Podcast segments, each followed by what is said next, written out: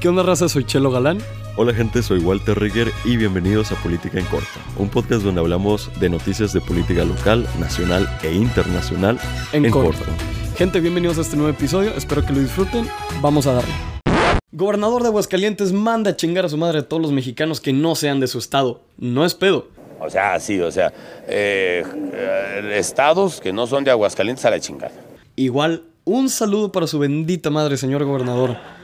La Procuraduría de la Ciudad de México acaba de identificar a ocho grupos de choque dentro del alumnado de la UNAM que recibieron entrenamiento y apoyo desde países sudamericanos. La verdad, no nos sorprende. Al Chile no. Y en un dato triste, una estación de investigación en la Antártida acaba de confirmar la medición de la temperatura más alta registrada en la historia de la región. A 18.3 grados centígrados, pareciera que estamos hablando de la Ciudad de México, no del Polo Sur. Estos son los headlines de esta semana y ahora quédate con nosotros para enterarte de los sucesos de política local, nacional e internacional más importantes para que andes al mil porque al 100 cualquiera, así que sí.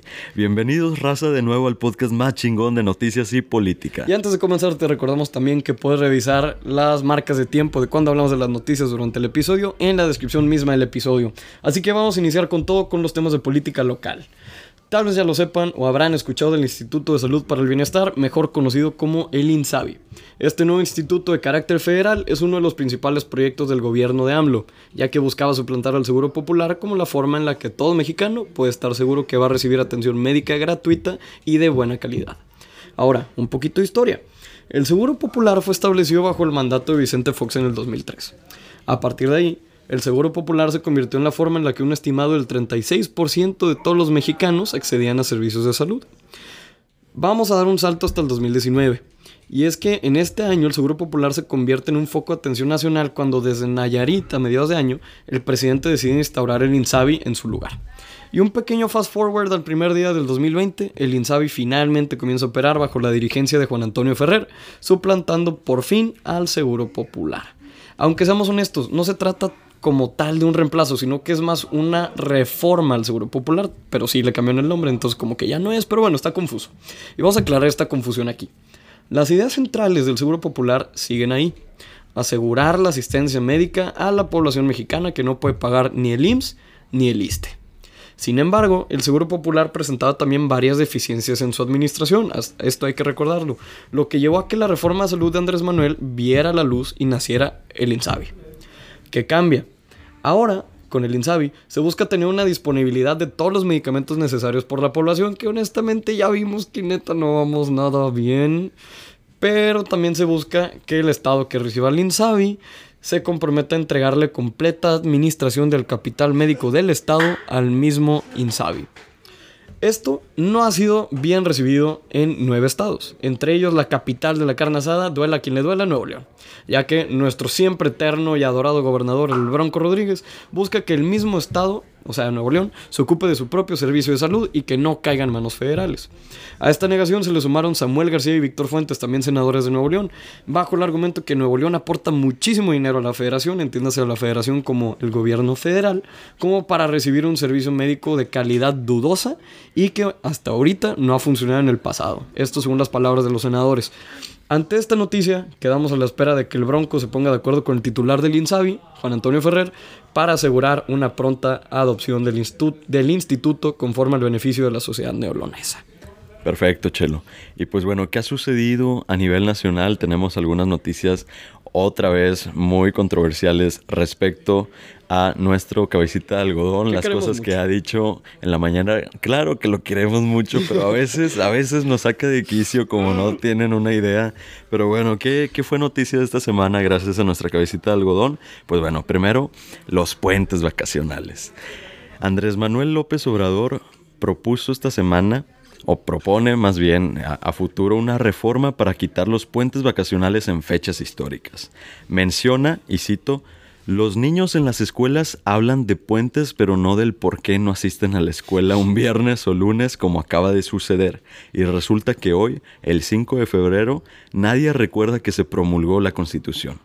Pues bueno, con estas palabras empieza a hablar sobre su, esta nueva propuesta de eliminar los puentes vacacionales y pues el presidente dijo que aunque la propuesta cause polémica, terminando el ciclo escolar actual propondrá estas reformas para regresar a las fechas históricas, para que sea festivo el día en que se conmemore una fecha histórica, porque considera que es fundamental y pues bueno, Claramente la sociedad civil se hizo escuchar.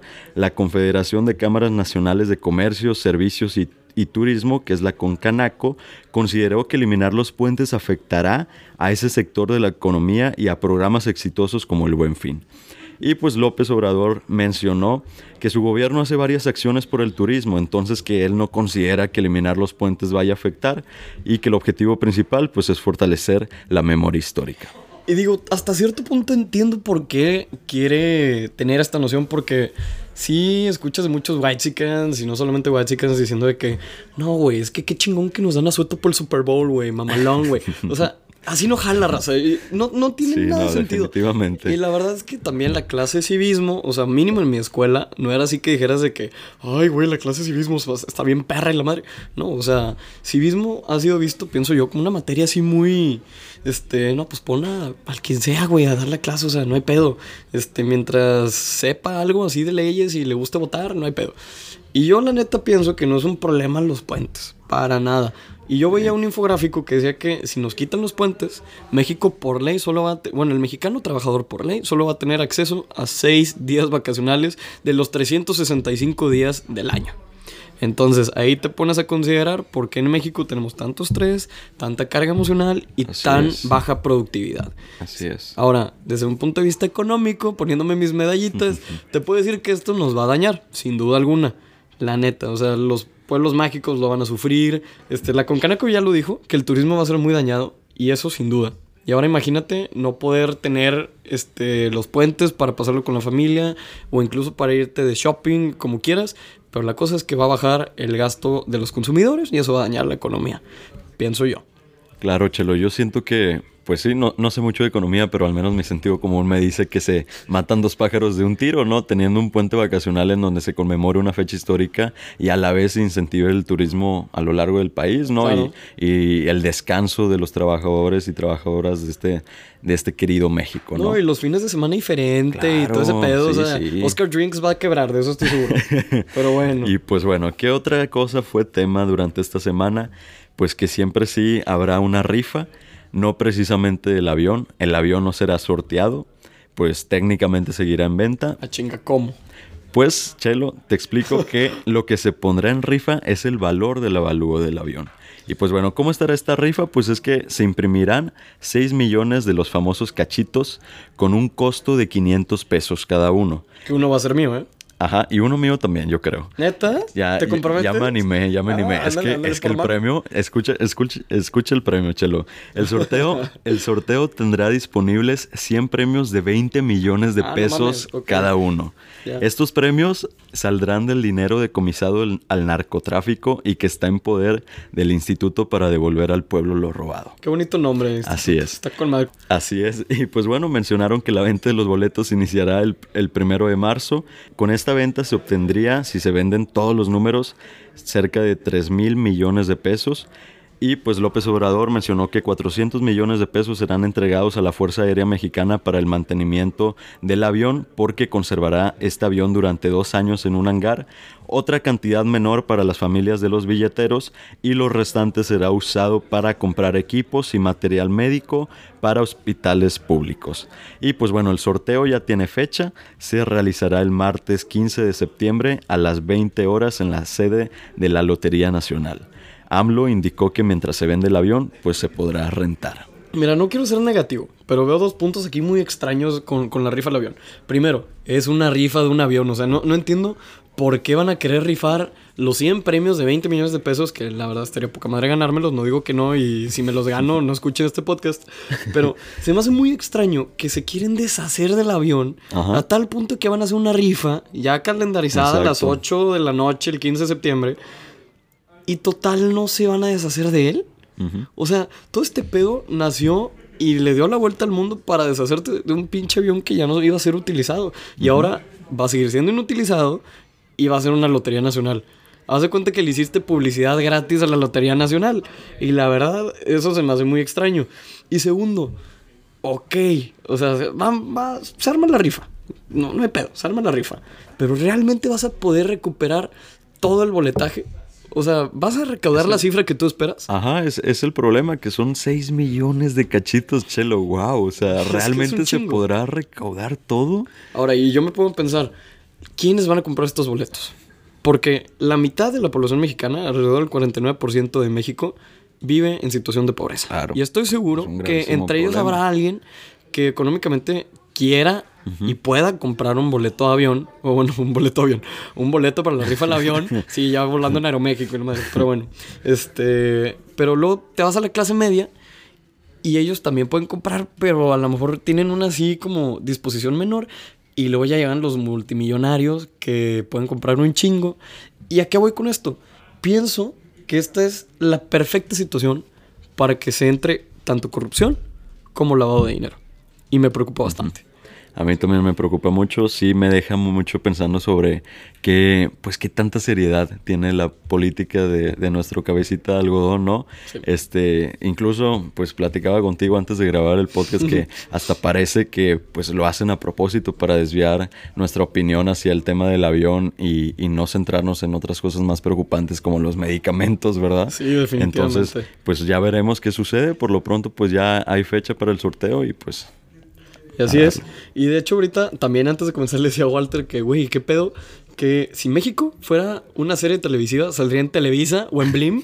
o sea, estamos en ese nivel de calidad. sí, no. Y luego nos encontramos con la política estadounidense y decimos, güey, es que Estados Unidos, la nivel, el nivel de política de Estados Unidos es como una serie de Netflix, güey. Por algo Claro, existe güey. House of Cards. Y pues precisamente vamos a pasar a la política internacional con el tema del impeachment a Donald Trump. Walter, ¿me puedes contar tantito de Claro, pues el drama pues ya terminó. Donald Trump es absuelto por el Senado de los Estados Unidos. Respecto, ya ves que era acusado por dos artículos, eh, abuso de poder y obstrucción al Congreso. Pues bueno, respecto al primero que se le acusa de abuso de poder, pues obtuvo 48 votos a favor de que se declarara culpable, 47 votos de demócratas más un voto republicano por parte de Mitt Romney y 52 votos en contra de declararlo culpable, todos siendo votos republicanos. Entonces, no pudo ser declarado culpable por abuso de poder. Y respecto al segundo artículo que lo acusa de obstrucción al Congreso, obtuvo los 47 votos demócratas a favor de declararlo culpable y los 53 votos republicanos en contra de declararlo culpable. Entonces también fue absuelto respecto a este segundo artículo. Y pues bueno, con esto Trump continúa como presidente de los Estados Unidos. Asimismo, el presidente celebró con un video medio curiosón en donde infiere que se mantendrá en el poder por siempre. Fíjate que más que curiosón me da miedo, güey. O sea, realmente sí, me da sí. muchísimo miedo. Porque para los que no sepan en qué video está hablando Walter, se trata del video de Twitter que publicó Donald Trump precisamente en su cuenta oficial. Este. Así Diciendo de que sale un- una señal de Trump 2020, ¿no? Y luego de la nada se cambia Trump 2024, Trump 2028. Y así se va yendo de que 2028, 2032, 2036. Y todo de que, ay, güey. Y pues, o sea, la neta Sí. me recuerda mucho el tema que decíamos de que ahora las guerras tienen trailers. Entonces, Sí, no, no, qué no. miedo, qué miedo. Qué miedo, sí, sí. Pero Causó bueno. mucho furor en, en Twitter, ¿no? Como No, siempre lo hace. imagínate, no solo en Twitter, en la Casa Blanca, güey. Claro, güey.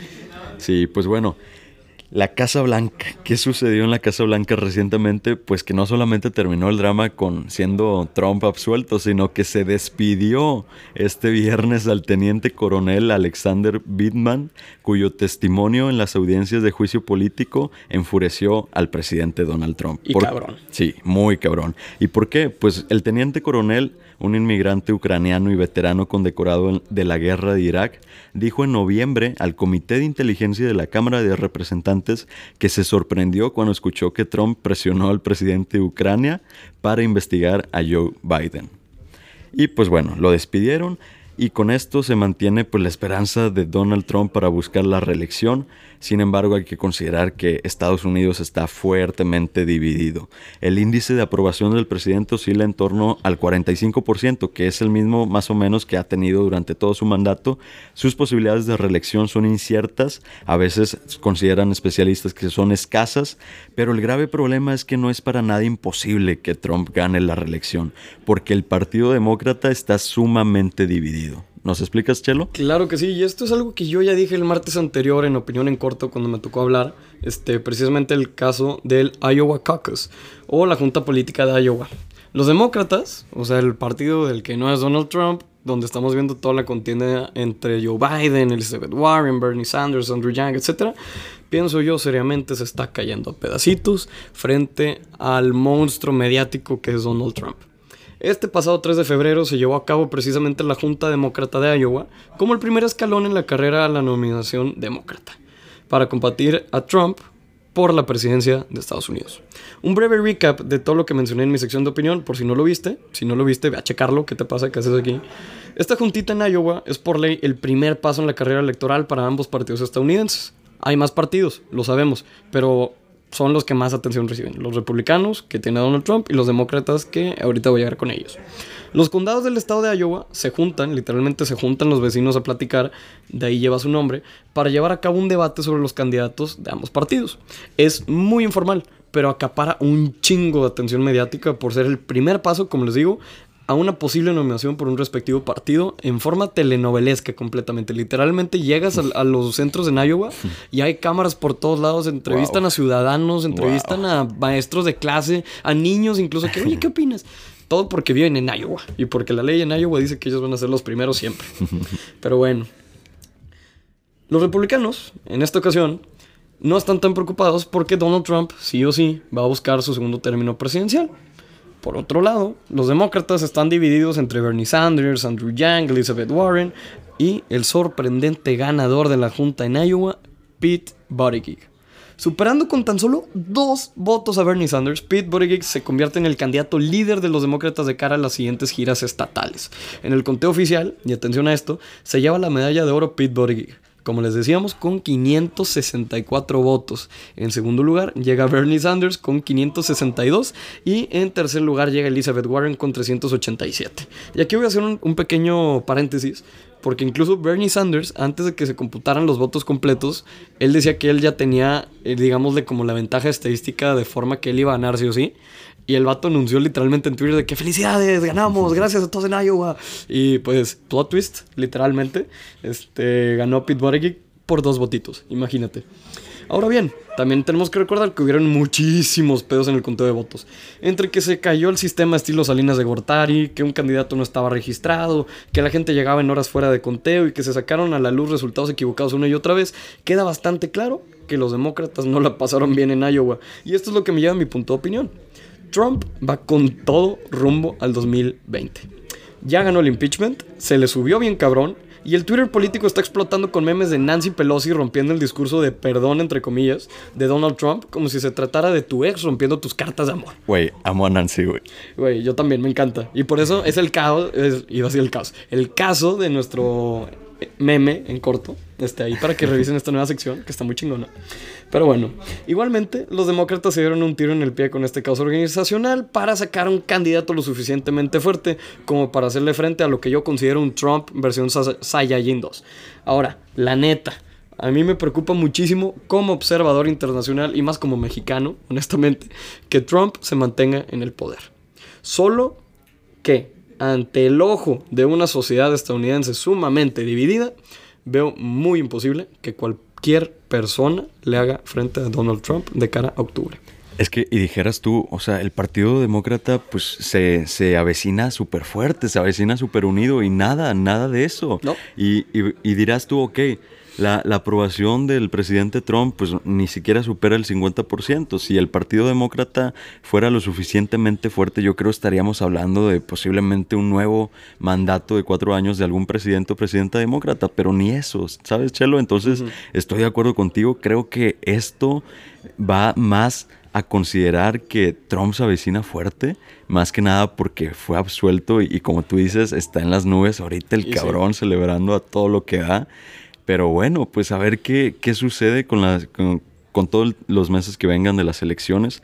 Y, y, pues bueno, sí, también me preocupa mucho que Trump se vaya a mantener otros cuatro años en el poder. Y la verdad es que sí, o sea, y digo, no, no, no quiero sonar así nada más de que, ay, también Trump tiene sus argumentos, pero es que la verdad, en términos económicos, Donald Trump la verdad sí lo ha hecho bastante bien. Si bien vienen varios resultados así acarreados desde la administración de Obama, lo ha hecho bien. Y es Pues, honesto. Es, es- es lo que más presume, ¿no? En la Es economía de, de Estados Unidos. Sí, sin duda. Y aparte, esto ya opinión personal, como economista amateur, si lo quieren ver así, se prevé una recesión probablemente de toda la economía global y eso va a llegar, se estima más o menos en el último cuarto del año.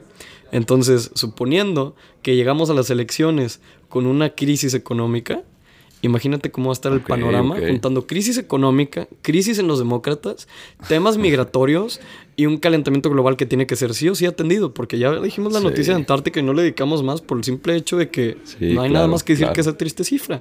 Entonces, sin duda alguna, yo pienso que el 2020 va a ser, como digo, sin duda alguna, un año sumamente histórico, no solo para Estados Unidos, sino para todo el mundo entero. Se viene muy interesante. Definitivamente, mi Walter. Y pues con esto, mi gente de oro, mi racita hermosa que tanto adoramos y que tanto en verdad queremos. Nos despedimos de este quinto episodio de Política en Corto. Soy Chelo Galán y agradezco muchísimo que hayas venido a escucharnos. Y yo soy Walter Ricker y te agradezco bastante también que hayas venido a escucharnos. Y espero que tengan un excelente inicio de semana. Pásensela con madre. Ahí nos saludan si nos ven. Y pues los queremos bastante. Chao, un beso. Chao. Nos vemos.